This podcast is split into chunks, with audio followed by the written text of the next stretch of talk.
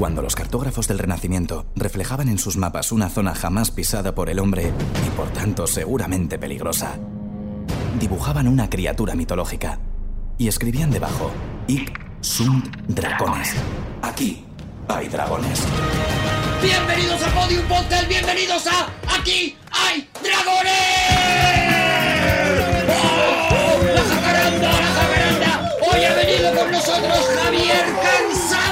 ¡Rodrigo Cortés!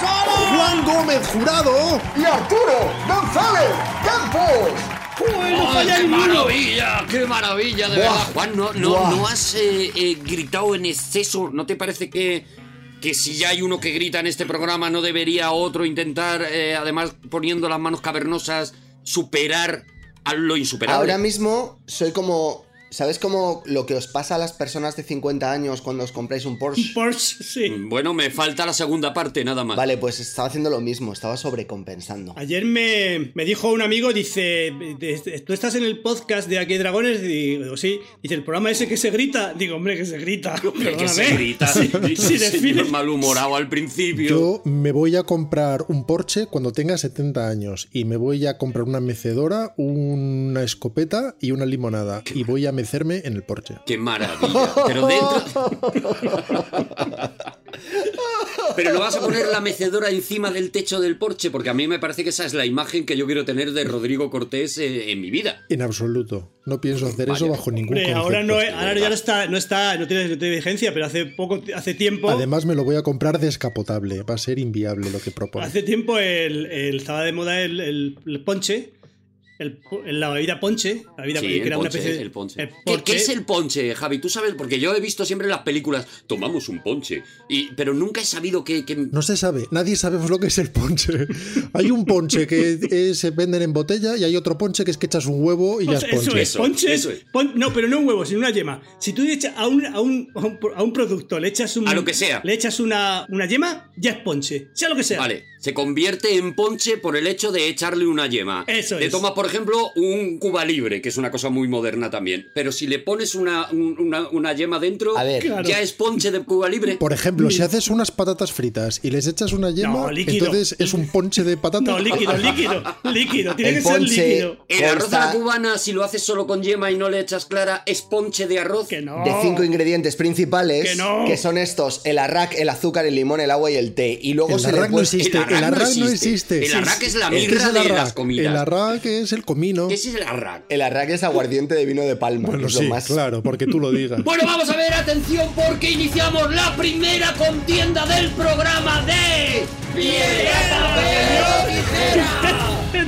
Y atención, aparece un puño de Juan Gómez Jurado, aparecen unas tijeras móviles por parte de Rodrigo Cortés. No, Hay unas son móviles tijeras porque las abro y Por las favor, cierro. Por eso digo que porque abre y cierra. Y atención, Javier Cansado se Escucha. queda con unas tijeras. Cuando escuché esa primera he dicho piedra, cañón o tijera, pero he dicho bien, ¿eh? O sea, no por hacer broma. Pensaba que era Has cañón. dicho piedra, cañón o tijera, porque ya estabas pensando en la trampa, Javi, estoy seguro. Mi memoria, digo, ¿cómo, es- qué, qué, qué tres elementos son? Intentas despistar al jurado de Aquí hay Pues dragones. sería un arma infalible porque el cañón gana a la piedra Vamos. casi seguro y al papel Vamos. también casi seguro e incluso a la tijera. Mira, con el rollo que se lleva en este juego saldría alguien diciendo, bueno, el papel gana al cañón porque si frotas un papel, porque si gana la piedra, gana lo que, sea. Con la tijera papel. cortas la mecha del cañón y ya no sirve de nada el cañón. Eso es, ya no se puede. Bueno, ha ganado el- la persona que más calladita está en este programa, lo cual siempre me preocupa. Y siempre se agradece. y me voy a tranquilizar escuchándolo. Eh, Juan Gómez Jurado. Juan Gómez Jurado, adelante, ¿de qué nos vienes a hablar hoy en Aquí hay Dragones? Hoy vamos a hablar de una de las más importantes obras de la literatura universal. Hoy vamos a hablar de la Biblia.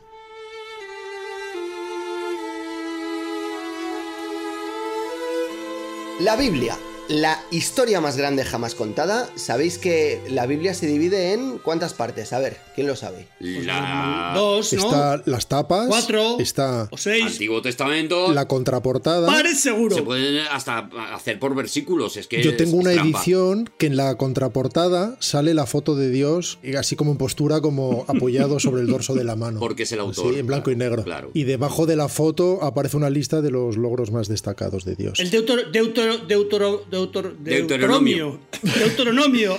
Vale, vamos a ir despacito. Los Efesios. Antiguo Bueno, y Nuevo Testamento son las dos partes de la Biblia. Arturo lo ha dicho bien. Lo que yo he dicho, pares. Arturo fue catequista, Arturo daba catequesis, Sí, señor, no sé sí, si lo sabíais. sí, Y yo iba a catequesis. Bueno, tenía que ir, pero me piraba. te podría haber dado yo catequesis ¿Te perfectamente. la daba Arturo? No me la daba Arturo, no, pero me la daba gente que tocaba la guitarra, porque en aquella época había que tocar la guitarra. ¿Eres cristiano? Ch, ch, ch, Escuchad esto. ¿Eres cristiano? Sí, soy cristiano por la gracia de Dios.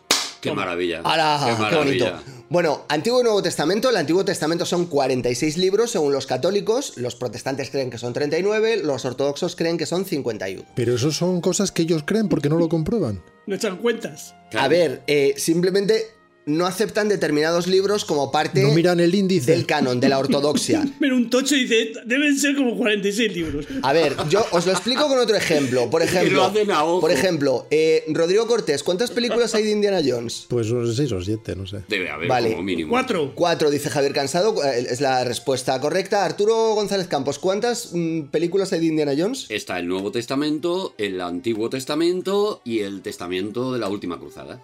Tres. Películas. ¿Entiendes ahora, no, Rodrigo, cómo funciona? Bueno, el, el Nuevo Testamento tiene 27 libros, pero de todos los libros del Antiguo Testamento, que, que es, eh, digamos, el origen, son las, las precuelas, hay un autor que surge con mayor fuerza y relevancia que el resto. Y su nombre es El Yavista. ¿Ese es el que llamas cuando no puedes entrar en casa? Pero el Yavista me parece. ¿Sabes que ahora los yavistas te cobran una barbaridad? Porque claro, ellos se aprovechan de que los necesitas. Claro. Saben que necesitas entrar en tu casa y que a lo mejor son las 2 de la mañana. Entonces llamas al Le yavista. llamas de urgencia, por eso están todos los portales llenos de pegatinas de Yavistas 24 horas. Que luego llamas y no es 24 horas el Estáis ¿eh? haciendo, estáis haciendo mucha broma, que me parece bien, por supuesto, pero yo creo que el, es- es- tiene una responsabilidad muy grande, porque cómo se- no te pide no te pide los papeles. Tú llegas a un, oiga, mire, es que tengo, me he dejado la llave fuera Claro. y no puedo entrar. Y si no es tu casa, Es. ¿qué, qué, qué- qué hapas- qué Aquí hay pasa? dragones dando, dando ideas Ahí a, entra en juego la fe. Es cómplice. a gente con malas ideas desde Podium Podcast. Juan, ¿tienes algo que añadir? No sé cómo no he visto venir esto del Yavista. Bueno, el Yavista está considerado uno de los autores literarios más importantes de todos los tiempos, aunque por razones obvias no firma su trabajo. Eh, Fue el médico francés Jan Astric quien le identifica por primera vez en 1753. Astric era un estudioso de dos materias, eh, la Biblia y la sífilis. Onda. Bueno, Eran sus campos del conocimiento. la especialización es el futuro. Lo segundo no importa hoy tanto. De lo primero hay que destacar el trabajo filológico de Astric, que se da cuenta de que las maneras en las que se refieren a Dios en los libros del Antiguo Testamento, escritos por el Yavista, son diferentes a las maneras en las que se refieren en otros libros. Por ejemplo, el Yavista obviamente eh, se dirigía a Dios con el nombre de Yahvé, mientras que en otros libros se dirigían a él con el nombre de Elohim. ¿Eso lo hace el elogista? Claro. Es muy fácil diferenciarlo. Normal. ¿Elohim no es un rapero? Mira, a partir de aquí esto lo ha escrito el elogista.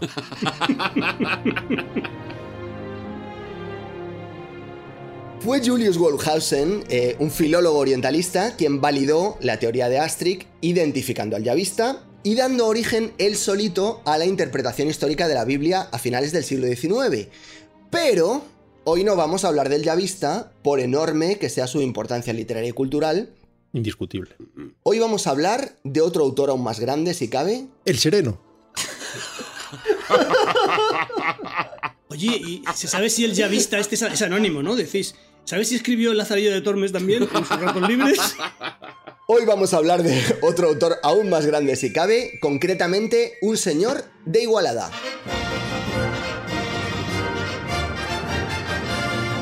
José María Carulla nació en 1839 en Igualada, cerquita de Barcelona, estudió Derecho en Zaragoza, se hizo periodista en Madrid, escribió varios libros, tradujo la Divina Comedia, Ya ves. o sea, no, no era moco de pavo este, No, este no, no, señor. Menudo maquinote. De todas maneras, la Divina Comedia hay que tener tiempo para traducirla, ¿eh? O sea, no puedes hacerlo en un par de tardes. No, no, tienes no. que dedicarle, tienes que decir, tengo 15 días libres. No te puedes dedicar, por ejemplo, a la Divina Comedia y a la sífilis. O sea, ahí, ahí sí que te obligas a centrarte. A ver, este señor no solo era un intelectual, eh, también era un hombre de acción. Era un hombre fundamentalmente ultracatólico y eh, se alistó en los zuavos pontificios como voluntario. ¿Pero ultracatólico o como se dice ahora ultracatólico, que es como se llama a los católicos de toda la vida? No, no, este, este no, este, este iba en serio. Iba en serio con el catolicismo, ¿no? Iba a tope con eso. Lo llevaba bien dentro metido, ¿no? Estaba muy metido en esto de la iglesia. Para que entendáis cómo de a tope iba con el catolicismo, Javi, por favor, eh, ¿puedes explicarle a mm, estos chavalotes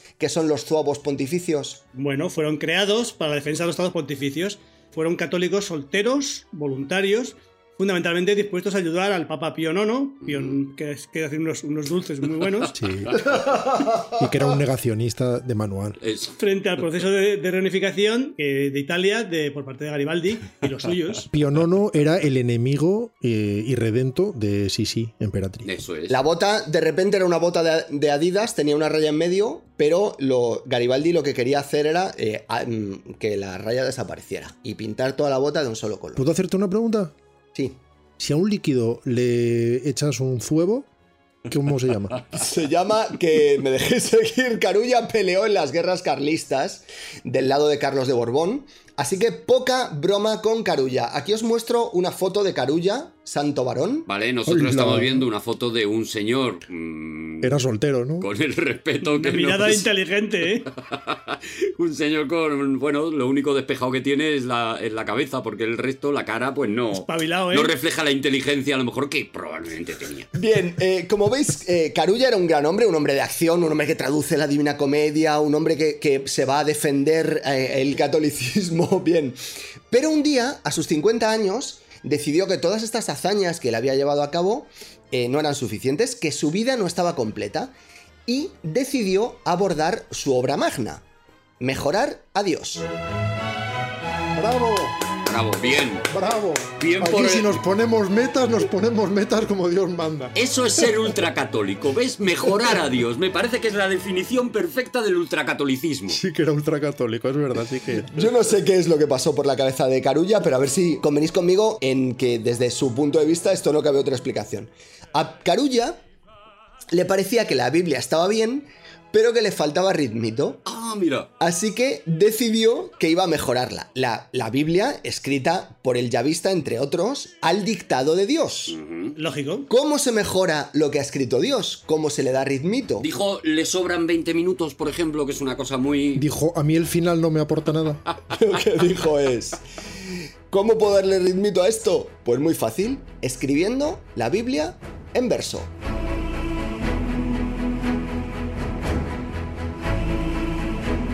Carulla comenzó a publicar en una revista eh, cristiana su magna obra que comenzaba con unos versos que pasa a leernos en este mismo momento Arturo González Campos. Es que va a parecer que es Dios, no Carulla. Va a parecer que es Dios. En principio esto era el caos. No había ni aún empleados. Y Dios sacó de la nada la tierra confeccionada. Formó la luna y el sol en territorio español. ¡Bravo! ¡Bravo! ¡Madre, madre mía! ¡Y viva España! Entonces escribió la Biblia española, la que queremos. La de verdad. ¡Por fin! Esto es un arranque de Génesis que, vamos, mejora muchísimo el original, ¿no? ¿Os parece? Pero es muy bueno. O sea, lo primero que hizo Dios es España, ¿no? No había ni empleados. Pero es que estoy a tope con Carulla. Creo que sí. Esos versos, esos versos os han gustado. Eh, ahora os van a gustar mucho los que va a pasar a leeros Rodrigo Cortés. No lo hagas con una voz muy bonita, ¿vale, Rodrigo? Descuida. Vale. Todo aquel inclemente que ojeriza tomara aborrecible, a su hermano excelente merecerá insufrible, que le condene el juez a pena horrible. Aquí no hay gracietas. No, no hay gracia. Esto no. Lo ha dejado todo en los primeros versos. No dice nada de España. Si hubiera dicho algo al final de eh, y unas gachas. Pero a lo mejor os he puesto esto para que a lo mejor vierais que ya en cuanto le quitamos la gracia, a lo mejor no son muy buenos los versos. Bueno, con la gracia tampoco eran muy buenos los versos. Yo lo de empleados lo noté forzado. A mí me parece que es como la pintura figurativa, que hay trabajo. ¿Sabes lo que te digo? Luego ya a lo mejor es, una, es un asco, pero hay, pero hay trabajo. Claro, ¿sabes? como mínimo hay un señor que se ha sentado a, a- a- a pensar en esto y, y a pensar en España. Vale, no os acaba de convencer, ¿no? No hemos dicho eso. Sí, a mí no, a mí no me convence, ¿eh? Pues a la crítica de la época, tampoco. Carulla fue vilipendiado en todos los diarios y en todas las tertulias de España. Se rían de su estilo entre lo facilón y lo rebuscado, entre la comedia y la tragedia. Versos inspiradores. Perdona, pero por- entre lo facilón y lo rebuscado está todo. todo. Todo se mueve entre lo facilón y lo rebuscado. Shakespeare está entre lo facilón y lo rebuscado, justo en el medio de esos dos grandes postes. Es verdad lo que dice Rodrigo, entre lo facilón y lo rebuscado cabe todo. Pero bueno, eh, fijaos, versos inspiradores como. Judith salió de Betulia como quien va de tertulia. ¡Qué genio! Buenísimo. O este otro. Jeroboam, potente, engendró a Eliezer alegremente. ¡Bravo! O por ejemplo. El Hijo de Dios nació en un pesebre, donde menos espera, salta la liebre. ¡Oh, qué A mí me gusta, por favor, a mí me bueno. gusta, es tremenda. ¡Carulla! Carulla, pero, pero ¡Carulla! quiero este disco. Yo quiero la Biblia de Igualada.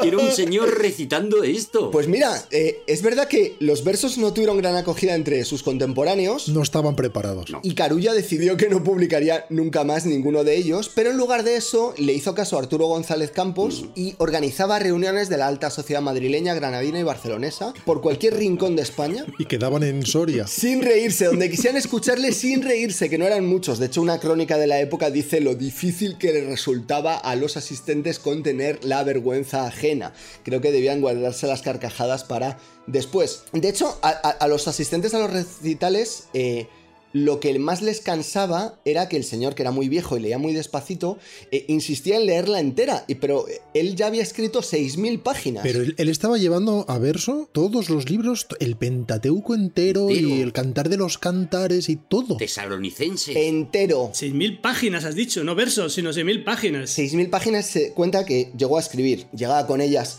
en una enorme maleta e inte- intentaba leérselas a los asistentes hasta Iba que por la calle arrastrando una enorme maleta. el sueño les vencía. ¿Conocéis la expresión la Biblia en verso, Sí, verdad? hombre, claro. Sí. claro. Sí. Evidentemente viene de aquí, de José María Carulla. Es de Carulla. de ¡Hala! Carulla. Claro. Hemos llegado a los ¡Se orígenes, has cierra el círculo! orígenes. ¡Se cierra el círculo! ¡Gracias, Y Juan! a la epistemología. Las 6.000 páginas nunca han visto la luz. Hay rumores de que se conservan copias en poder de la familia, pero no dejan de ser esos rumores. No lo sabemos con certeza. Porque no interesa, no interesa que se Claro, conozca. porque hay mucha no verdad interesa ahí que la verdad salga a la luz. Esa maleta no interesa abrirla. Pero a nadie le interesa. De hecho, está ahí al alcance de todos y no se abre porque no interesa. Están los familiares diciendo, pues si tenemos aquí lo de la maleta de Carulla, ya, ya, ya. Pero ábrela, ábrela. Y dice, no, no, no interesa. Laia, ¿qué tienes ahí? La, la del Tito, la maleta del Tito. En cualquier caso, lo que la historia ha hecho con Carulla es una tremenda injusticia. Sí. Por eso, después de esta breve introducción, puedo revelaros el título de la sección de hoy, ¿Eh? que no es otro que. Te sujeto el cubata o como la rebautizó Arturo, Lo tuyo y lo de tu rima. Recupero esta sección cuyo espíritu ya conocéis. No es tan fácil como parece, ¿eh? Muchísimos reis de Carulla. Perdón, ¿eh? ¿dónde, ¿dónde estamos? Perdón, es que me acabo de... Me he mareado un Javi, poco. tú como en las duchas de las cárceles, relájate y déjate hacer. Vale, pero a mí me llamáis Carullo, ¿vale? Por favor. me re- Vale, la Vale. vez anterior lo hicimos con una poeta excelsa como Gloria Fuertes Sí, y salió bien. Bien. Hoy lo vamos a intentar con un poeta, digamos, un poco menos excelso que Gloria Fuertes, como Carulla, aunque tenemos aquí al espíritu de Carullo en persona. Os recuerdo las reglas. Yo digo el primer verso y vosotros completéis el cuarteto. A B a B. Vale. ¿De acuerdo? Vale. Vale, vale, adelante. Empezamos. Lo de los filisteos mejoró a lo de Troya. ¿Cómo me apetecería rimar esa de párrafo? Tan guapos los filisteos que los pintó Sorolla. ¿Quién le ha puesto a esta paella un garrafó? ¡Conseguido! ¡Perfecto! ¡Está perfecto! Quizá ha sido poco, Carullo. bí- Tú no serás de Igualada, Javi. poco, poco bíblico ha quedado. Hay cosas que se llevan en la sangre. Por eso ha pedido llamarse Carullo, porque se sabía fuerte en esto. Se sabe fuerte. Oye, no te parezca poco bíblico, eh, Javier Cansado, porque te recuerdo que Carulla eh, comenzó con En territorio español, su, famoso, su famosa versión del Génesis. Yo creo que esto está conseguido. Seguimos en Lo tuyo y lo de tu rima con la siguiente estrofa. Muy amigos eran Dalila y Sansón. Tan amigos no serían. Decían que era un cap... Pues el primero ha sido bueno y este una porquería. ¡Conseguido! conseguido! ¡Claro que sí! Obra maestra. Obra maestra. En realidad no. Cadáveres exquisitos. Cadáveres exquisitos de poemas. Con Sí, efectos señor. de Vale. sonido, todo. Es que es. Como mínimo cadáveres. Tercera y última de las rimas, de lo tuyo y de tu rima, partiendo de los versos de José María Carulla. Vale. Atención, concentraros porque ahora os lo jugáis todo. Concéntrate, carullo, por Dios.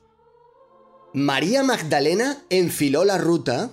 Con el pau de azúcar de Corcovado de Río de Janeiro. Se pasó un poco de andar y llegó a Calcuta. Pero al llegar se tomó un pandeiro. ¡Somos muy buenos! ¡Somos muy buenos! Es que además yo, he, yo hemos metido portugués también. ¿eh? No, no, no. Que es el Carullo. país hermano. País hermano. Carullo vamos. siempre supera, claro, lo que podemos hacer nosotros. Yo creo que en las venas lleva un poquitito de la sangre de José María Carulla. Bueno, Yo creo que sí. con esto terminamos, pero por lo menos, aparte de demostrar que sois unos poetas excelsos eh, a toda España, Maravilloso. eh, habéis demostrado también el origen de la expresión la Biblia en verso, que se suele asociar a algo que es muy difícil, muy complejo, pero como veis, tampoco es tan fácil de hacer. ¡Bravo! ¡Qué Bravo. ¡Qué bonito! Ha ¡Qué sido una bonito! sección los ojos otra vez. instructiva, pero a la vez didáctica, pero a la vez con resonancias morales. ¡Seguimos en aquí! ¡Hay dragones! Podemos a lo mejor hacer un acto de contrición, quitarnos un poquito la careta y decir que el- lo tuyo y lo de tu rima de hoy ha sido un poquito... eh, Maravilloso. Ha sido un poquito. Eh, mara- eh, ¿eh? Ha sido perfecto. Maravilloso. Eh, vale. Las Eh, ha cuatro, sido perfecto. cuatro sílabas. Mara... Cinco. Maravilloso. ¡Vamos con una nueva contienda de... ¡Piedra, papel o tijera! Cañón. Y atención, hay una, una bueno, hay, hay, una, hay un gesto ambiguo por parte de Javier Cansado en el que una piedra se mezcla con un papel, Rodrigo Cortés bailotea su mano hasta dejarlo también en un papel. Javier Cansado se ha convertido en una piedra que se va abriendo y cerrando, No, con lo cual es una, una garra, muta es una garra. virus. Garra, es garra. Ah, es garra, es garra, garra, garra. papel, Papel, gana garra. Hombre, sí, claro, toda la vida. porque, sí, porque lo agarra. Os digo una cosa. Seguimos en, el po- en la poesía. Arturo González Campos narrando torneos de piedra, papel o tijera eh, me parece de las mejores cosas que me han pasado en la vida. Me ha abierto, me un esto. canal de YouTube para eso. Entonces, gana Rodrigo Cortés. Rodrigo Cortés, ¿de qué vienes a hablarnos hoy? Arturo, por favor, preséntame la sección. ¡Ole! ¡Ole! ¡Ole! ¡Qué ¡Ale! no me pongáis nervioso. Voy. Ah. Vamos con la canción que compensa escuchar. One, two, three, four.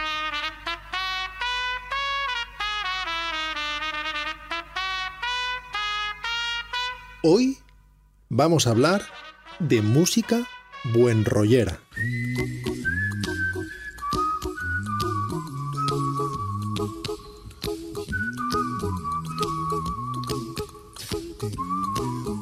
Esta canción, por ejemplo, es un epítome del optimismo. O bueno, si es el epítome, habrá que decir el epítome, ¿no? ¿Se puede ser un epítome o tienes que ser el epítome? Las dos cosas. Puede ser uno de los epítomes. Valdría. El epítome principal. Fijaos, mirad qué optimista me deja esta canción, que yo la, la sé hacer silbada súper bien. Mirad, mirad. Espera que voy a cortar la música porque esto merece, merece silencio. Gracias. Rodrigo. Efectivamente. Mm, adelante, Juan Gómez Jurado, versión silbada. Juan Gómez Jurado es una de las personas que mejor silba de- del mundo. Sí. Y esto es algo que no hemos querido lanzarle a, a la humanidad todavía. Silbando Un Don't momento, Arturo, Happy. Sí. para que la gente tenga contexto y comprenda nuestra expectación. Juan, antes de silbar esto, por ¿podrías por favor silbar el tema de Todopoderosos? Claro que sí. Muy bien.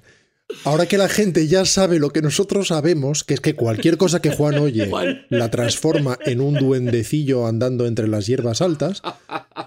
Atención, Juan, por favor, Tiene una flauta de pan entre los labios. Adelante, eh, Juan Gómez Jurado, ahora. sílvanos por favor, Don't Worry Be Happy. ¡Qué bonito! ¿Cómo haces para silbar dos notas a la vez? Maravilloso, ¿eh? Esos son los, pero son los cantos estos, los cantos que. ¿Cómo se llaman los cantos esos de Eso, los lo- lo- mongoles? que hacen con dos los gargantas. que se, y- se desco- eso, que se eso, eso. descoyuntan. Yo también había pensado en los mongoles. Decía que este tema que vuelve a sonar es el epítome del optimismo que con un mensaje tan directo que casi pierde efectividad precisamente por evidente. Sucede también que la canción está tan sobreusada. Ahora volvemos, Rodrigo, ahora volvemos contigo, de verdad, tú, tú sigue con ello, pero estamos todavía. tan sobreescuchada que ha perdido paradójicamente parte de su eficacia. Sí, ya no sé. hace falta que lo expliquemos otra vez, pero en cualquier caso son solo sonidos vocales, son armonías limpias. Cuando digo que son solo sonidos vocales es que todo lo emite Bobby McFerrin, no usa ningún instrumento, incluso los ritmos son él golpeándose, golpeándose el pecho u otras partes del cuerpo. En fin, es una canción en si mayor y, aunque eso parezca irrelevante, luego hablaremos de por qué el tono es importante. Pero hay ciertas canciones que llevan codificada su alegría como si al margen de su letra o de su mensaje, por su tonalidad o por la elección de timbres o por sus arreglos, transmitieran cierta dicha o una sensación, por decirlo así, benigna.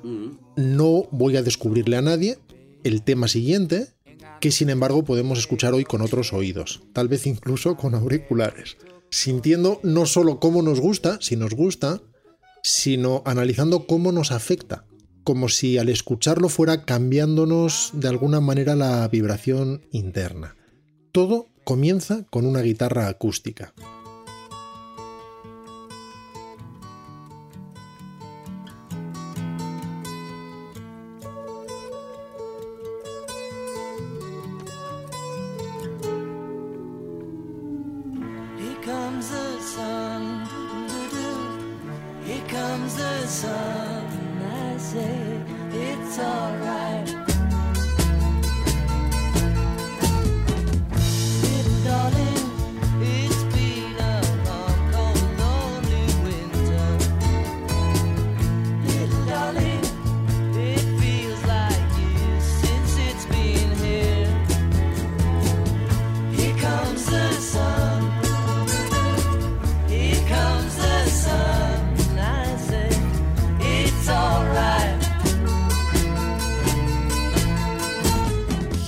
Comes the Sun es una de las más célebres canciones que George Harrison compuso para los Beatles, concretamente para su álbum de 1969, Abbey Road. De las más célebres, de las pocas que hay, de las pocas que compuso. O sea que tampoco hay. Pues de las pocas que compuso, una de las más célebres. Eso es.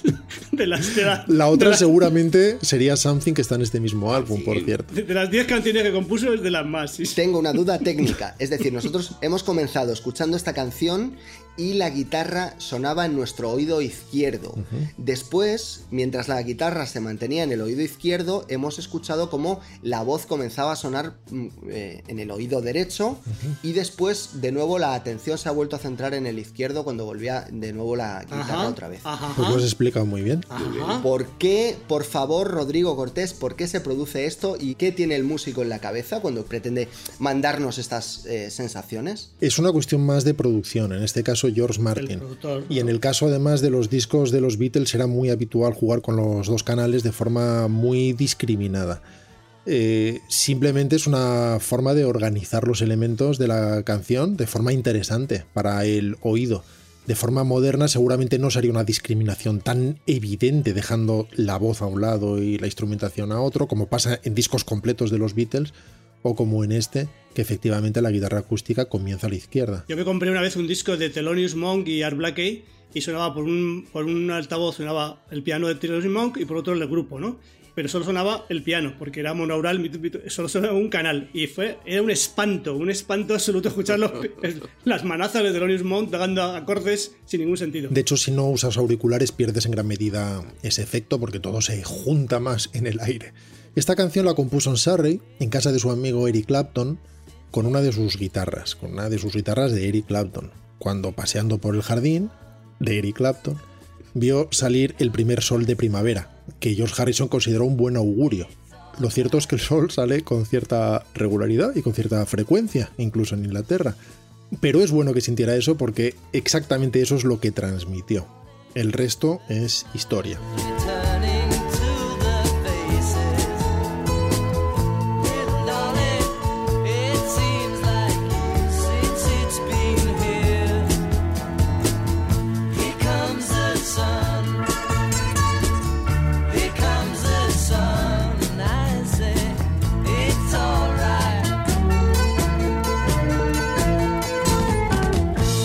Canción está escrita, por cierto, en si bemol mayor.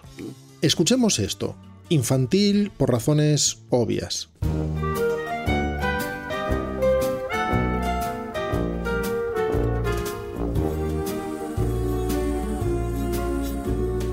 You've got friend in me. You've got a friend in me. When the road looks rough ahead nice warm bed, you just remember what.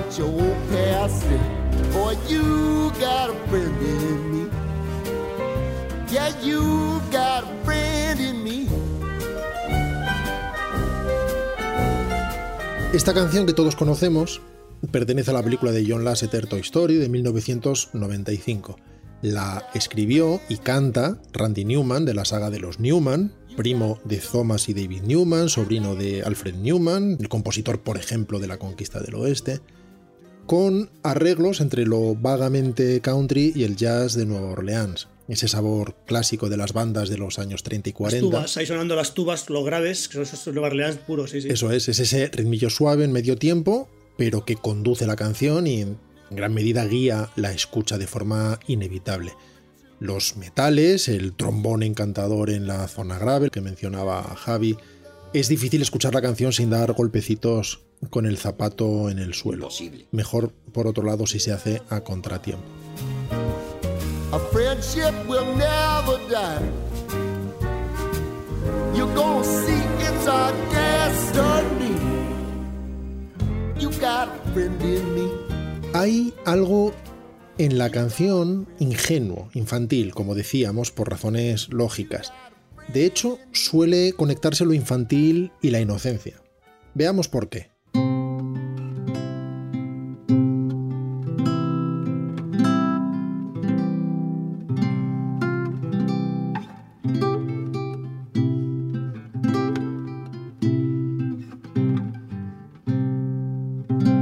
Insistíamos antes en que todas las canciones que hemos escuchado, y las que vamos a escuchar, por cierto, estaban en tono mayor. Esta vieja tonada francesa que todos conocemos está también en modo mayor. Hace algo muy sencillo, que es do, re, mi, do, do, re, mi, do, mi, fa, sol, mi, fa, sol. El modo mayor es el habitual, el que corresponde a una escala mayor clásica. Do, re, mi, fa, sol, la, si, do, si, la, sol, fa, mi, re, do, el que hemos oído toda la vida. Vale, pero, pero eh, está bien esto, pero Perfecto, yo, tengo, Javi. yo tengo preguntas. Yo, a partir de ahora, cuando hagamos eh, temas de música, eh, yo voy a encargarme de preguntar, ¿vale? Eh, necesito vehicular mi conocimiento. Es- es- son preguntas epistemológicas, ¿vale? Vehicula, Juan. ¿Existen cuántos modos? Por lo que a nosotros se refiere ahora, a esta explicación, nos basta con tratar de entender las diferencias entre el mayor y menor de forma muy somera y sobre todo qué transmiten. Las escalas mayores, como esta que he medio mal cantado sobre la marcha, tienen lo que se llama una tercera mayor entre el primer y tercer grado, es decir, entre el do y el mi. Sería do, mi, do, mi. Eso es una distancia de tercera mayor. Ahora explicaremos muy por encima esto. Mm, Y una tercera menor entre el tercero y el quinto. Pero no nos vamos a liar con eso que es sencillo pero requeriría más explicaciones por razones naturales. Quedémonos con que el habitual es el mayor. Es el de la escala que todos conocemos, el más simple y el más luminoso. Mientras que el tono menor tendría como característica más destacada que la distancia entre el primer y tercer grados sería de una tercera menor. Es decir, en lugar de hacer do, re, mi, lo que haría es do, re, mi bemol, haría do, re, mi, do, re, Un poco mi. cortarrollos, un poco cortarrollos. El menor es Lo cortarrollos. Cortarrollos. Dice que dices, ay, do, re, mi, dice, mi. ok, te corta el rollo. corta Eso es, si la escala mayor clásica de Do sería Do, Re, Mi, Fa, Sol, La, Si, Do, en tono menor sería Do, Re, Mi, Fa, Sol, La, Si, Do, Do, Si, La, Sol, Fa, Mi, Re, Do. Te va frenando. Si estás de te va buen rollo, si estás de buen rollo, te fastidia el día. O sea, un tono menor te fastidia el día. Te va diciendo todo el rato, venga, es la última, ¿eh? Y nos vamos, es la última y nos vamos. Bueno, digamos que genera un paisaje sonoro más intrigante, más misterioso. El modo mayor sería abierto y luminoso y el menor es más sinuoso y genera, insisto, sí, sí. un Que a lo misterio. mejor es más interesante, pero es alegría de vivir. Pero está jugando contigo, está jugando contigo. Es una característica menos relacionada con la alegría. Casi todas las canciones de niños estarán, por tanto, en modo mayor. ¿Qué sucede de hecho cuando una tonada simple y encantadora como el Frege Jacques se pasa al modo menor? Mahler lo hizo en el tercer movimiento de su Sinfonía Titán, la número uno, asignándole la melodía a un contrabajo y convirtiéndola directamente en una marcha fúnebre en re menor.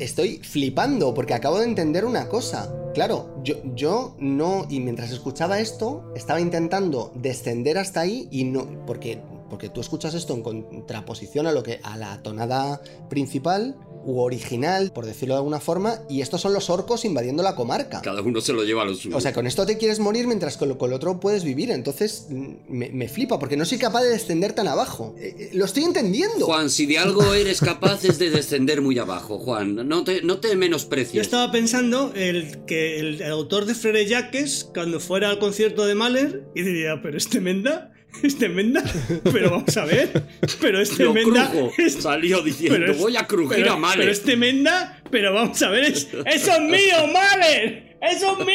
¿Dónde están los francos? La ventaja de la música, Juan, es que se autoexplica, así que yo puedo hacer todas las eh, definiciones que quiera, pero escuchas las dos cosas y tu cuerpo lo entiende en el acto. Pues es alucinante, en serio. Que es lo que sucede con estos temas, que nos afectan de una forma automática y muy objetiva en el acto.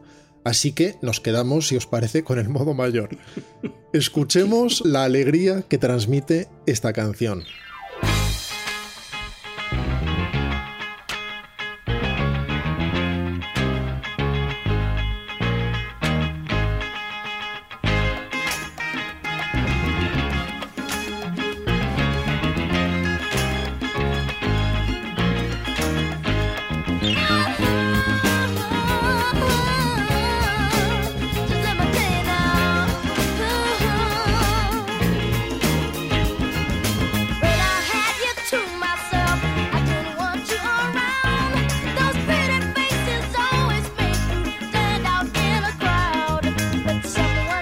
Sonido clásico Motown, inconfundible. I Want You Back, uno de los temas más conocidos de los Jackson 5, con el pequeño Jaco a la cabeza, se grabó en el 69 y consiguió el número uno del Billboard en enero de 1970.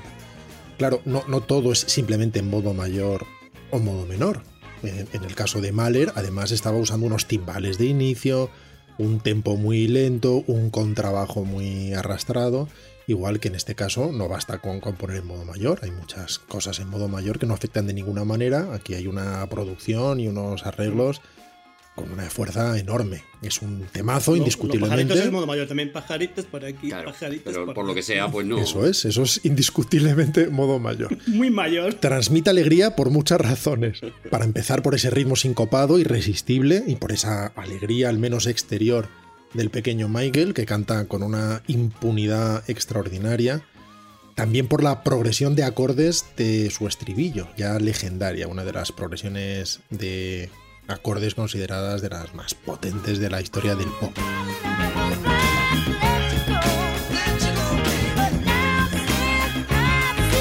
Escuchamos a los Jackson 5 en otro tema mítico y aún más infantil, digámoslo así, más simple, más naif compositivamente, si se quiere, y por tanto aún más directo.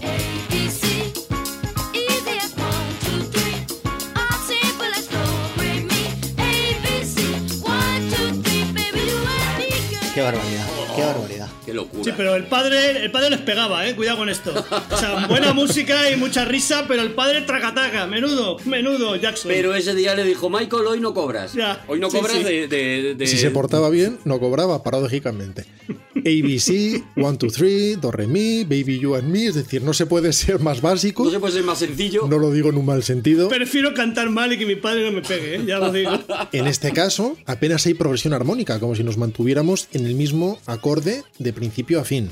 Pero claro, no hay que confundir la euforia con la inocencia, con la pureza, con el buen rollo. La alegría o cierta forma simple de pureza está codificada a veces de forma más desnuda y más calmada, pero muy esencial, muy bella. Vamos a volver a los Beatles, a un tema muy conocido de su White Album del 68, Blackbird, un tema engañosamente simple que todos hemos escuchado decenas, si no centenares de veces. En este caso, solo tenemos una guitarra acústica, nada más. No hay más arreglos. Una Martin de 28 y la voz de Paul. Y el ritmo, si queréis, de sus zapatos al marcar cada tiempo del compás en el suelo. Pero veamos cómo la guitarra hace también de bajo, punteando las notas más graves, y de guitarra rítmica de acompañamiento, con un movimiento peculiar del dedo índice. Escuchadlo con atención, por favor. Blackbird singing in the dead of night. Take these broken wings and learn to fly. All your life, you were only waiting for this moment to arise.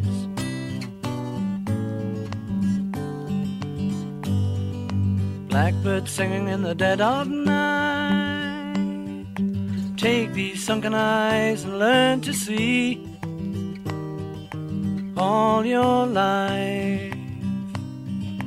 You were only waiting for this moment to be free. Blackbird, En el- lo- las canciones que llevas eh, puestas, Rodrigo, has sacado a dos de, las, eh, de los cantantes o de los compositores que yo siempre saco como gente con una capacidad de hacer una cosa muy difícil y que parezca muy sencilla. Randy Newman y ahora Paul McCartney. Son esas cosas que parecen tan sencillas, tan silly love songs, como dice el propio Paul McCartney, y que sin embargo yo creo que son complejísimas. Es así, fijaos en la pureza que transmite esta canción. De algún modo, Paul, que escribió esta canción en Escocia inspirado por los disturbios raciales que estaban produciéndose en los Estados Unidos y tomó como base un tema para laúd en mi menor, en este caso de Bach, que él llevó a mayor, hace que su voz y su guitarra se comporten como un cuarteto de cuerda. Las notas más bajas replicarían el comportamiento del cello, por encima estaría la viola y las notas agudas de la guitarra y la propia voz de Paul McCartney harían el papel de los violines, del que la voz se reserva por razones obvias la melodía principal. Por cierto, en si bemol mayor. Fijaos en cómo los acordes no dejan de moverse, descendiendo a veces de semitono en semitono. Una belleza.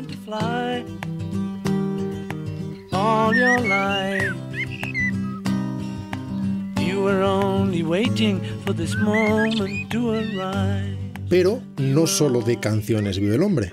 Es difícil definir por qué una música transmite esa energía bonita.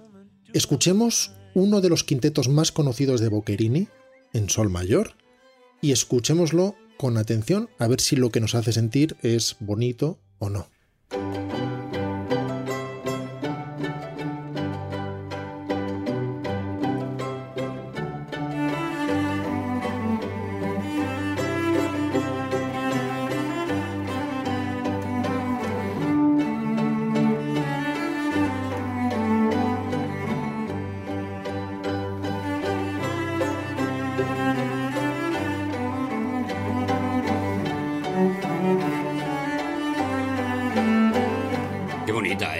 Bonita, ¿eh? ¿eh? Qué bien sonaba en Master and Commander. Yo me siento ahora mismo como si fuéramos Russell Crowe y Paul Bettany ¿Verdad? metidos en un camarote de un Cuando barco. escucho esta parte de Boccherini me dan ganas de comer paella. No me preguntéis por qué, pero es que Qué cosas tan bonitas dices a veces, Javi. La música hace su magia, claro. con garrafós. Los caminos de Boccherini y los del Yavista son inescrutables.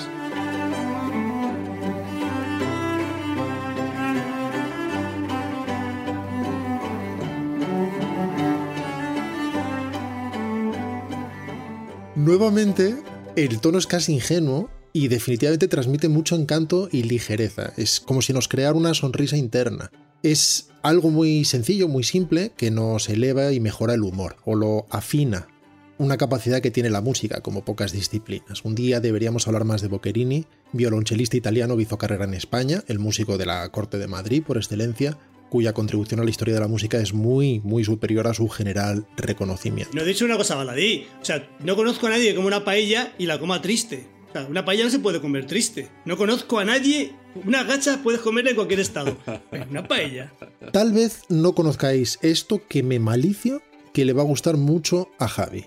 Vamos a escuchar una flauta.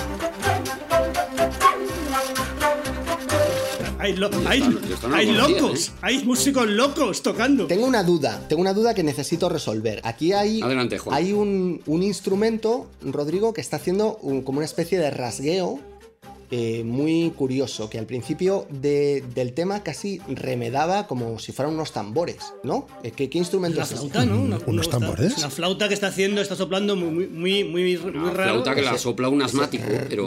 Sí, yo creo que estás confundiéndolo simplemente con el soplido, con mucho aire Sí, de la flauta. Es una forma de ejecución, digamos que es muy superficial Y que hace que se oiga mucho el aire, el propio aire señor- más que la nota. que sopla, un Percute, es que, per- sopla regular. percute, percute el aire, percute contra la boquilla es. y entonces hace ese ruido. Resulta muy rítmico, resulta muy percutivo, pero es pulmón y, y labios. El que toca es Bjorn Jason Lind, que sabe Dios cómo se pronunciará, un flautista, pianista y compositor sueco que murió hace seis o siete Pena, años. por Dios, qué pena. El tema se llama Love March, Marcha del Amor, y pertenece a su primer disco, de 1970, Ramadán, que sé que gusta mucho, por ejemplo, a Víctor Reyes.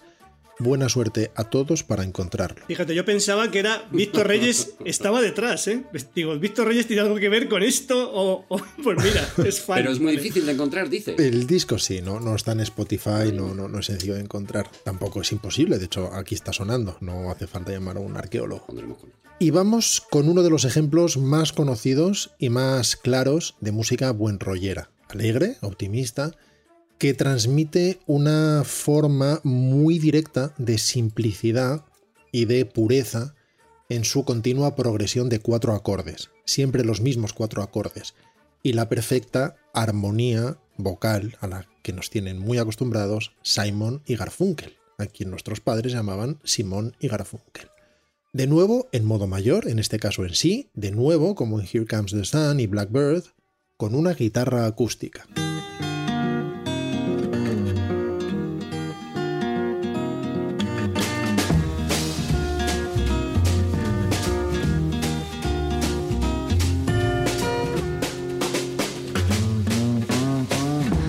Down, you move too fast. You got to make the morning last. Just kicking down the cobblestones, looking for fun and feeling groovy. Ba-da-da-da-da-da, feeling groovy. Hello, lamppost, what you knowin'? I come to watch your flowers growing.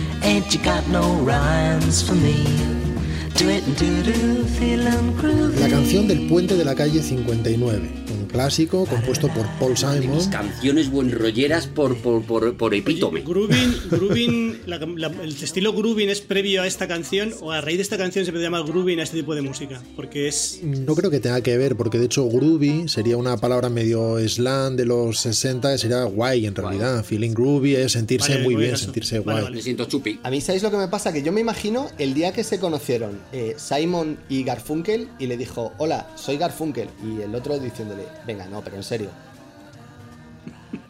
O pues, fíjate, no sé si hemos hecho los 5 segundos de silencio. en No, esta vamos a etapa. parar 5 segundos, sí. Si quieres, incluso vuelves a poner el tema porque el tema levanta lo que sea. Pero vamos con los 5 segundos. Dale, Paul, 1, 2, 3.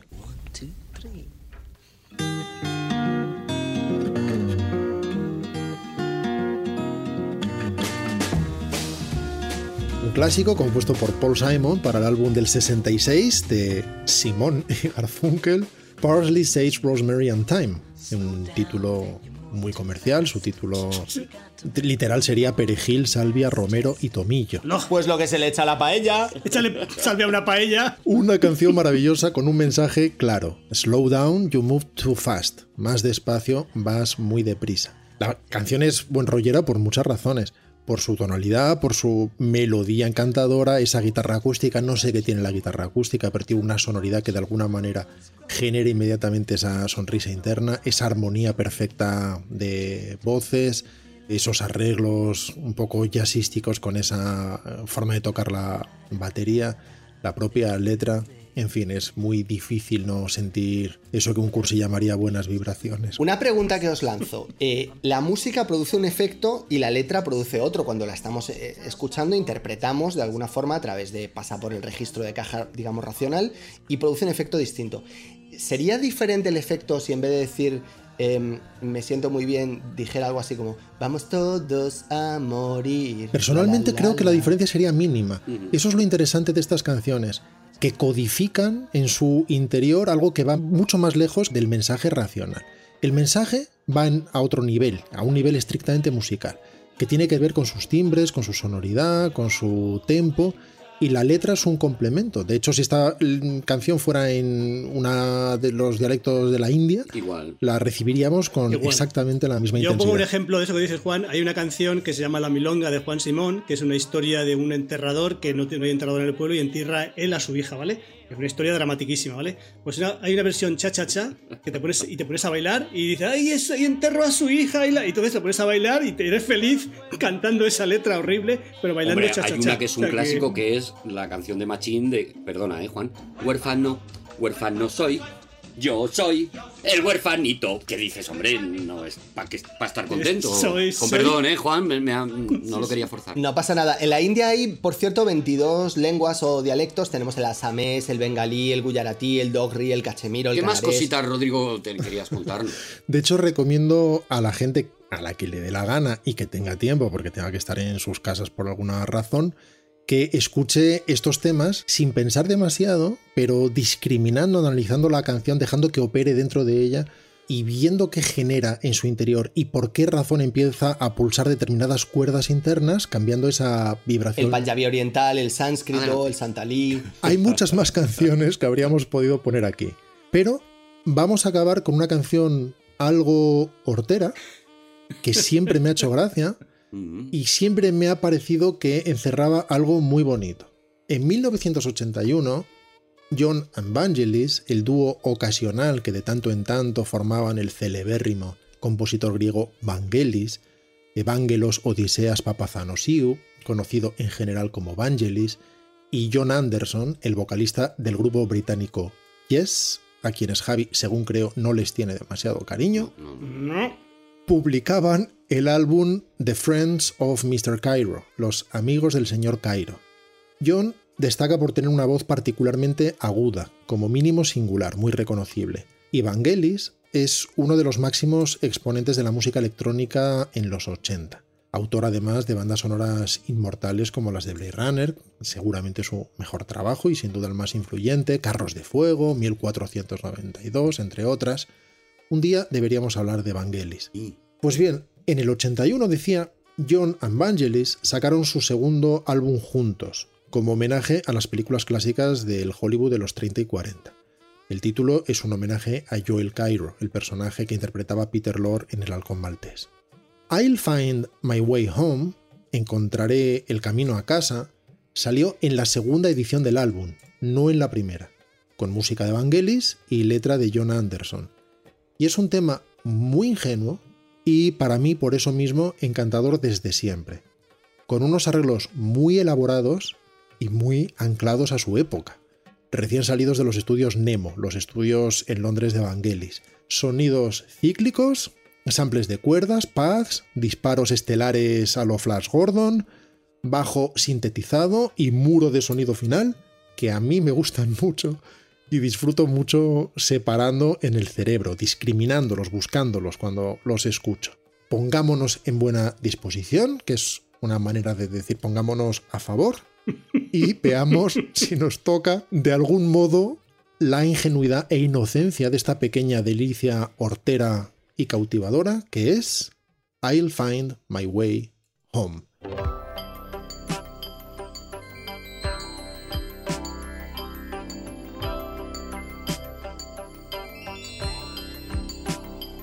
Ask me where to begin. Am I so lost in my sin?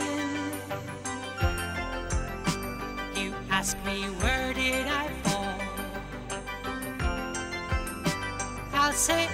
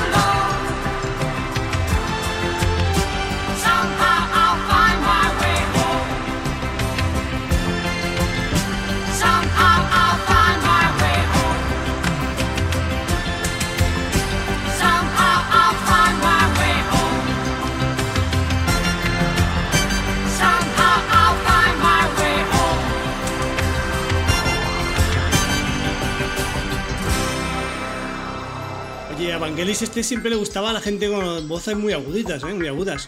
¿Sabéis que estaba con, con Demis Rusos? Era compañero de Demis Rusos. Claro, Eh, con- en Aphrodite en Child. Aphrodite Child. Pero Demis Rusos todavía canta más falsete, más agudo que Anderson, ¿eh? Más agudo, todavía. le gusta mucho este Mira, tipo de definitivamente un día vamos a hacer una sección de Evangelis, desde sus inicios con The Formings, luego con hacer. Child, sus colaboraciones con Irene Papas y con John y sus bandas sonoras. La canción es súper bonita, es, es- es lo que vienes diciendo todo el rato, ¿no? Es como la sencillez que te lleva a un sitio en donde estás bien, estás a gusto, vas creciendo además con la canción, a medida que la canción va... Un momento marcianitos también tiene de pronto, ¿eh? un momento marcianitos ahí. Esto es una maravilla. Yo, de verdad, eh, aprendo tanto con Rodrigo cuando nos trae esto y me, me encanta aprender de música y aprender de cosas, de verdad. Y yo, a mí me gustaría resumir con una pequeña coda cómo cambia el tono Ojalá sea en verso. en función de cómo se interpreta. Ajá, adelante. Por favor, Arturo, me gustaría que silbaras el tema de Todopoderosos.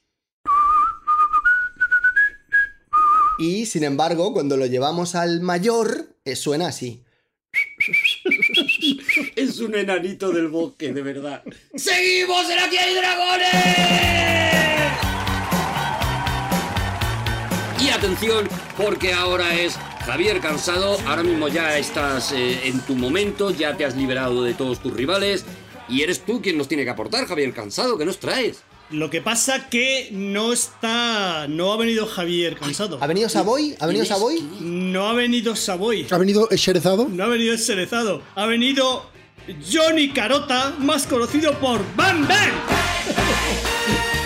Pero ¿quién será? Encantadísimo, Bam Bam. ¿Qué misterios albergará? Puede ser nuestra gran noche. Eh, eh, Bam Bam, eh, bienvenido. Bueno, eh, para quien no me conozca, me llamo Johnny Carota, más conocido por Bam Bam. Soy hijo de, de padre mexicano, de Guanajuato, y, Tiene un poquito de acento, Johnny Carota. ¿Y tienes tus propios sintagmas, quizá? y criado en Gijona, güey. El- Soy una persona tan honesta Ya me gusta Bam Bam. que, siendo de Gijona, me gusta más el de Alicante. Vamos allá. Bueno, vamos a empezar. Bueno, vamos a ver. el- eh, hace, hace fechas A, eh, Savoy, güey, hizo, hizo una, una sección sobre la conquista de las Islas Canarias. lo y la recordamos. dejó. Magnífica. Y la dejó. Muy comentada. y la, la interrumpió, ¿vale? Si ahora continuara la historia, sería Sherezado el encargado de, de llevarla a cabo. Pero como es, vengo a resolver, el que resuelve las cosas es Johnny Carota, más conocido por Bam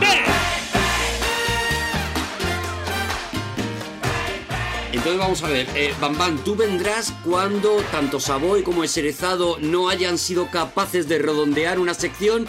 Aparecerá Bam Bam como el Salvador, Johnny Carota. Johnny, Johnny Carota, también conocido por Tajante, pero mi nombre real es Bam Bam, güey. ¿Es un apellido de Alicante, Bang Bang? No se sabe, no se sabe, no, es Carota, No, Carota, Carota. pero que es- mi apellido es Carota. Soy de Guanajuato. Bueno, mi padre. Dejad a Bam Bam que haga lo que él sabe hacer bien. Soy de favor. padre mexicano y de madre de Gijona. Por eso vivo en Gijona, Alicante. Órale. Órale, güey.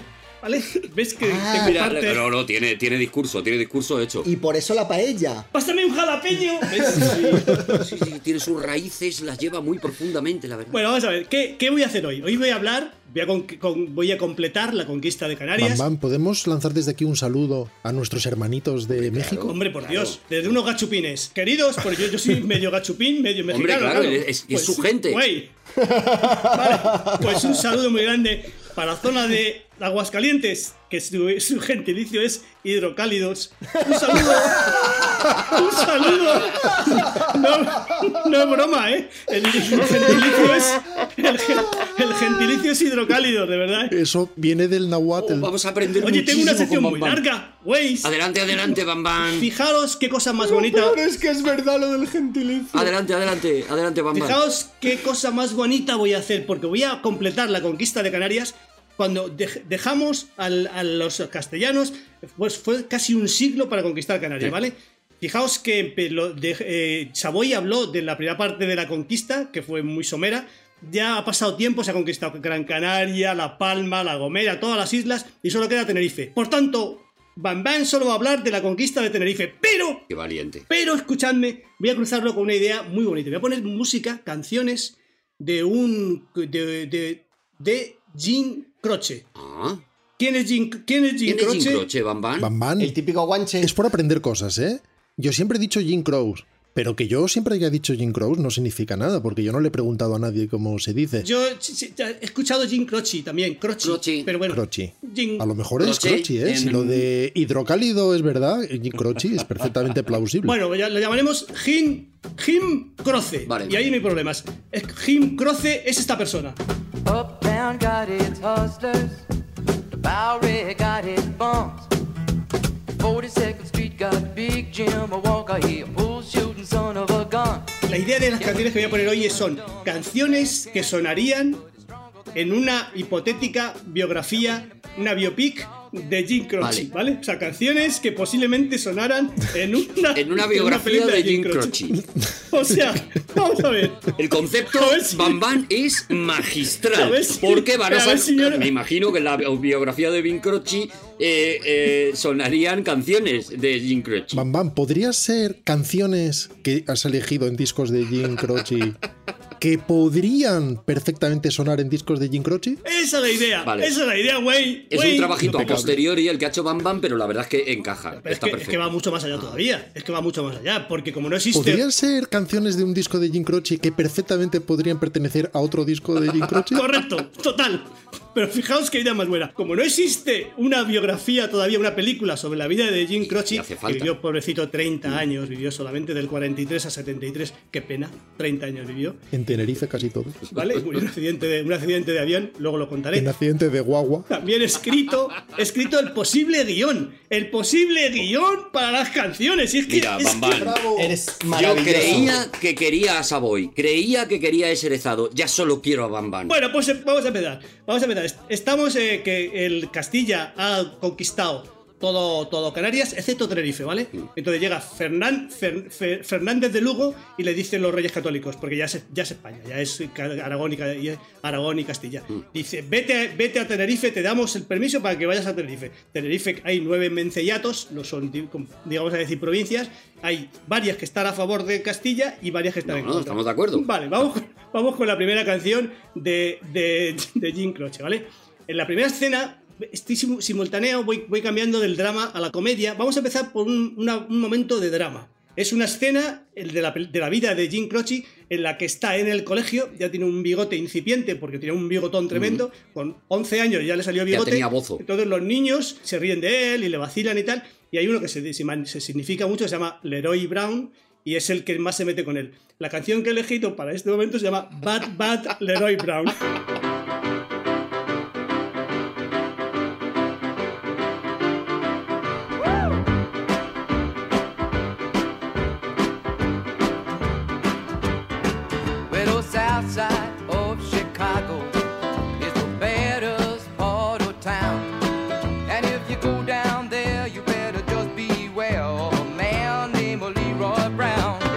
Flipando, estoy flipando, estoy flipando. ¿Qué pasa, Juan? He aprovechado para eh, buscar eh, una interacción entre Jim Croce y Dick Cavett en el show de Dick Cavett y Dick Cavett le pregunta a Jim Croce cómo pronuncia su nombre. I just have to ask you, how do you you say your own name? name? It's spelled C-R-O-C-E. Croce. Croce. Exactamente igual que lo está pronunciando Bang Bang. Bravo, bravo, poniendo todo en su sitio. ¡Chúpate esa Savoy! ¡Toma!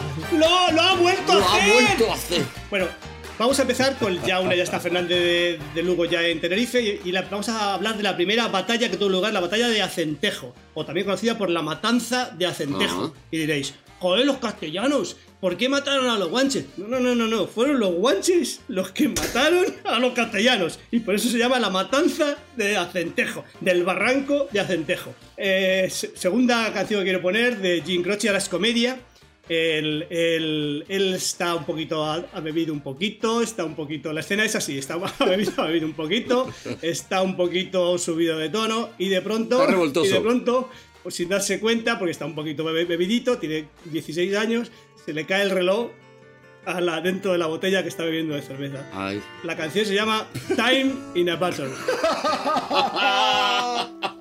If I could save time in a bottle, the first thing that I'd like to do Claro, yo iba a aplicar leyes lógicas de cómo cabe un reloj en una botella, tal. Da igual, da igual. Bambán, Bambán lo pone todo en su sitio. Creo que ese es el eslogan. Bambán, a lo mejor a nuestros hermanos canarios que están enfadados con el tema de la conquista, a lo mejor les tenemos que recordar que nuestros abuelos no han matado ningún guanche ni nada. No, no, no, no. Que han sido sus abuelos.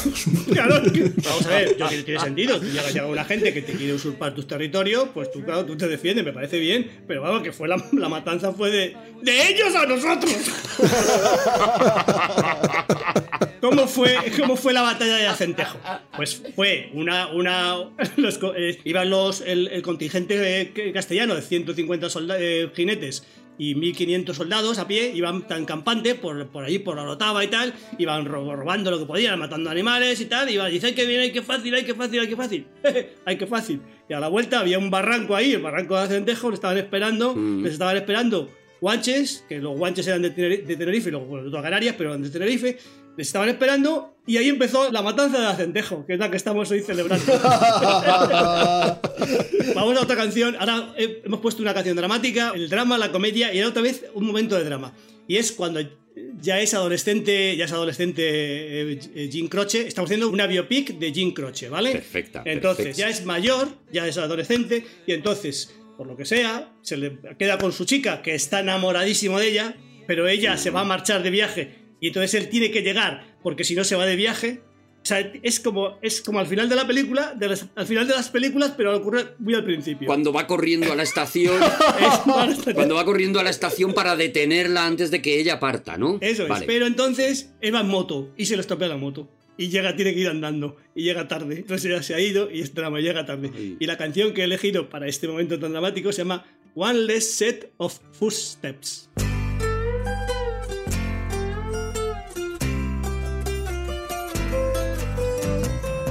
We've been running away from something we both know. We've long run out of things to say, and I think I better go.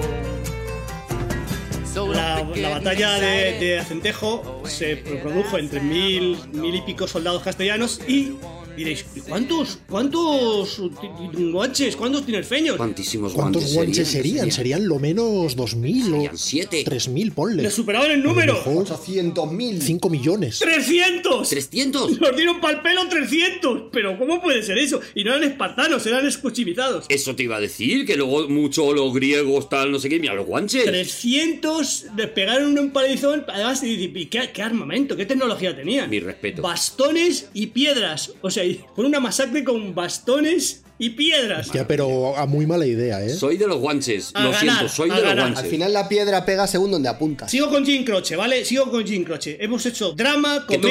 torbellino de emociones. Es que estoy, estoy hilando muchos conceptos. Claro. Drama, comedia, drama, luego ahora viene comedia. Uf. Ya, es, ya está, está en la universidad, está pagándose la carrera y él trabaja para ganarse la vida, trabaja en un, en un sitio, trabaja en muchos sitios, pero sobre todo trabaja mucho y se lo pasa bien, es feliz, en un lavado de coches. Él, en un, en un- él se especializa, Bueno. por lo que sea, en lavar coches de color azul. Le gusta mucho, lo hace, lo- todo, todo el mundo que tiene coches azules le dice, le dice, vamos ahí donde está este que lava muy bien los coches azules. Y la canción que, se- que ejemplifica esto se llama Working and the Car Was Blues. Well, I had just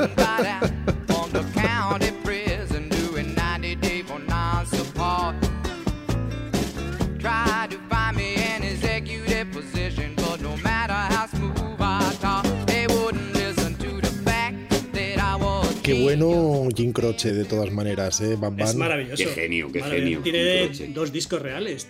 Tres hizo, pero dos, dos. Junto con Caco Senante, quizá de los mejores músicos canarios de la historia. Sí, señor. Pedro Guerra, Aretha Franklin. Jorge Negrete, Louis Armstrong. Claro, y queréis saber, Waze, queréis saber anécdotas de la propia batalla. Pues, por ejemplo, los, los canarios, los guanches, El consorcio. Fueron a por, a por los castellanos y se dieron cuenta Bono. Fernández, Fernández de Lugo, que era el jefe, vestía de rojo porque presumía. De Zaster. Y entonces dijo, ostras, a ver si me van a matar, a saber que soy yo. Y le dijo un amigo suyo, dice, pues si quieres nos cambiamos de ropa y así no saben que eres, no saben que eres tú. ¡Hala, qué táctica! Y va Un príncipe y un mendigo. pues sí, pues se cambia de ropa. Pedro Mayor se llamaba, me parece, bueno, como se llamara.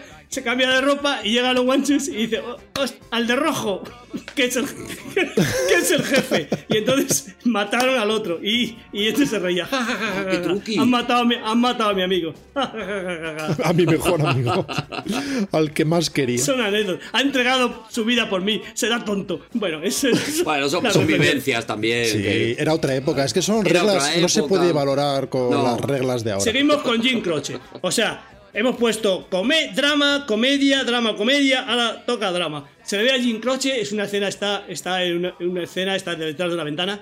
Tiene un momento muy malo, ha tenido muchas vicisitudes negativas. Está muy triste, muy triste, muy triste, muy triste. Y está aburrido de vivir. Está aburrido de vivir. Vamos a escuchar Operator.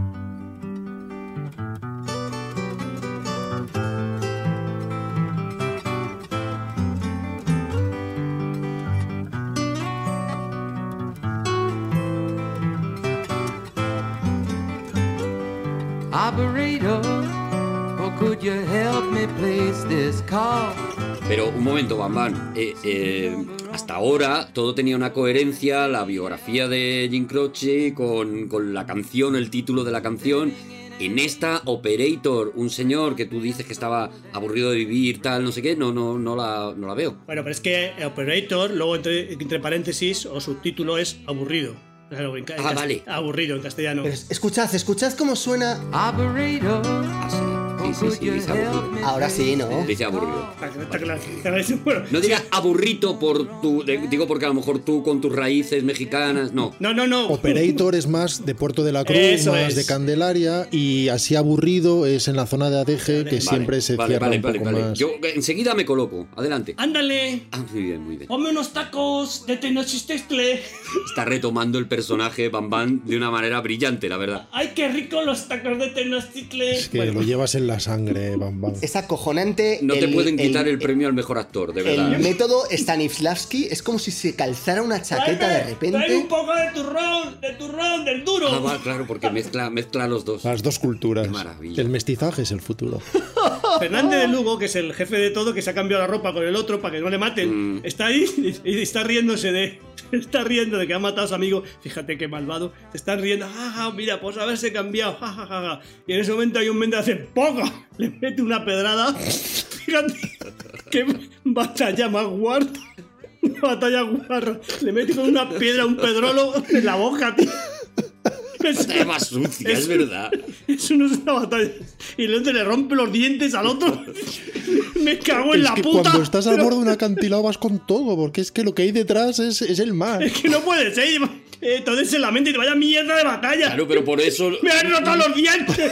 Por eso 300 la hicieron con los griegos, porque es que aquí no hay épica. No, no, jodas. no hay manera Vaya, de levantar esto. rastrero, Sí que hay con épica, los- sí con la que hay boca, épica. Con lo- los dientes rotos. ¡Rastrero! ¡Me has roto la boca! Ah, la vuelva por otra, le dijeron los guanches. Y menos mal que tenía un sobrino que estaba allí, el tuerto que le decían, no sé por qué, y que y entonces le, sal- le salvó la vida y se lo llevó, se lo llevó, y ya escaparon, pero otro con la boca rota y te me cago en 10.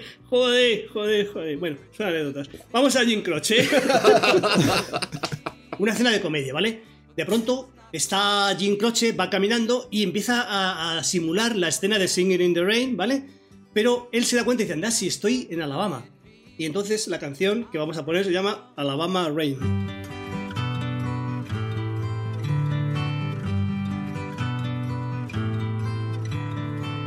Lazy days in mid-July, country Sunday mornings, dusty haze on summer highways, sweet magnolia calling. Entonces el- la siguiente, ya siguiente es estar ahí más o menos combatiendo en cierta paridad, pero llega el Mencei, Benitomo, Unos con más dientes que otros. otros con, con- con sus dientes normales.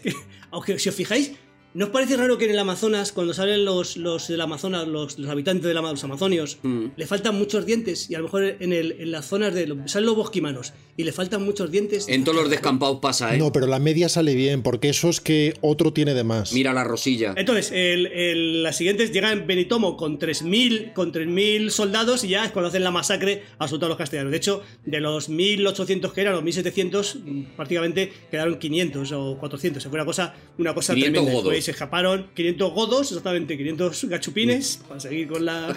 con- con- Godos mexicanos. Ay, güey. Bueno, y, y- y siguiendo con la historia de Jim Croce, vamos a, vamos a hacer una, una escena muy dramática. Y es el momento que, que muere, que muere Jim Croce.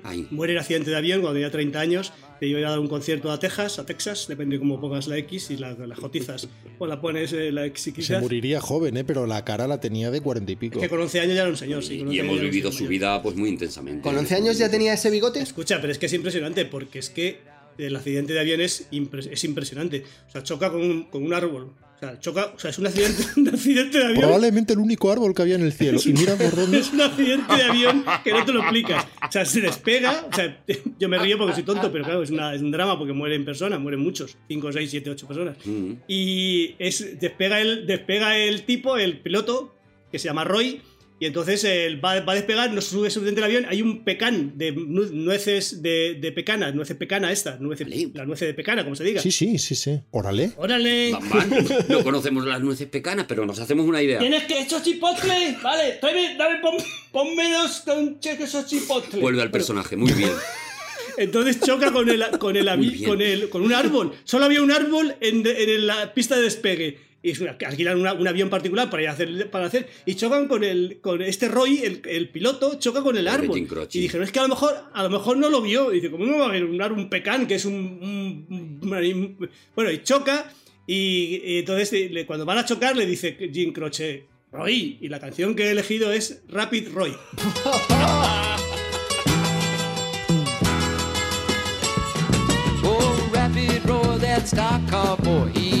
much to believe.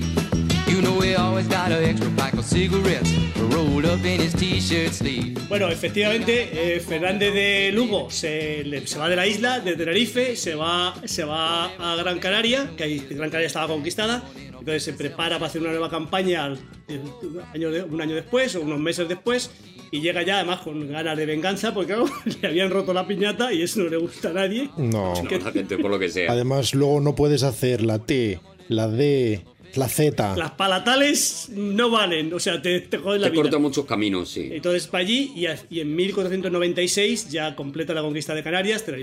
Luego hasta el siglo mediados del siglo XVI hubo disturbios y tal, pero que no, ya no se, no se, no, no se conquista de verdad las, las, las islas y ya pues ya son hermanos, hermanos de para toda la vida. siempre. Sobre todo porque los que quedaron, salvo Jim Croce, que sería el último guanche, si lo he entendido bien, son más bien nietos de los que se quedaron sin dientes. Es un poco la, la enseñanza que he sacado de esto, efectivamente. Y quiero acabar, quiero acabar un poco arriba porque hemos acabado muy triste con la muerte de Jim Croce. Sí. Entonces vamos a acabar con los títulos de crédito de una manera muy simpática, una manera simpaticísima.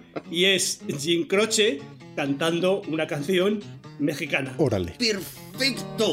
Para bailar a la bamba, para bailar a la bamba, si necesito una poca de Bambán, tienes que venir todas las veces que puedas. Bambán, claro, lo que pasa es que primero tienen que venir o Eserezado o Savoy para estropear un tema Claro, para que claro. tenga sentido que aparezca Bambán a, a arreglarlo. Pero es que los arreglas muy bien. Pero yo me pregunto, ¿cómo nos has llevado de la muerte de Jim Croce a un tema cantado Mal. de Richie Valens que también se murió?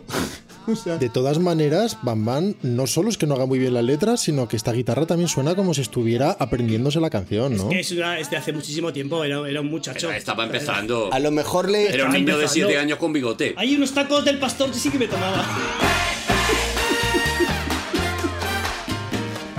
¿Sabes qué sé decir parangaricutirimícuaro? ¡Ay, madre mía! Eso es, eso es mexica- mexicano total. ¡Nos vamos, señores! Muchísimas gracias por estar allí. Gracias a Podium Podcast. Volveremos dentro de muy poco. Ha estado con nosotros Rodrigo Cortés. ¡Juan Gómez Jurado!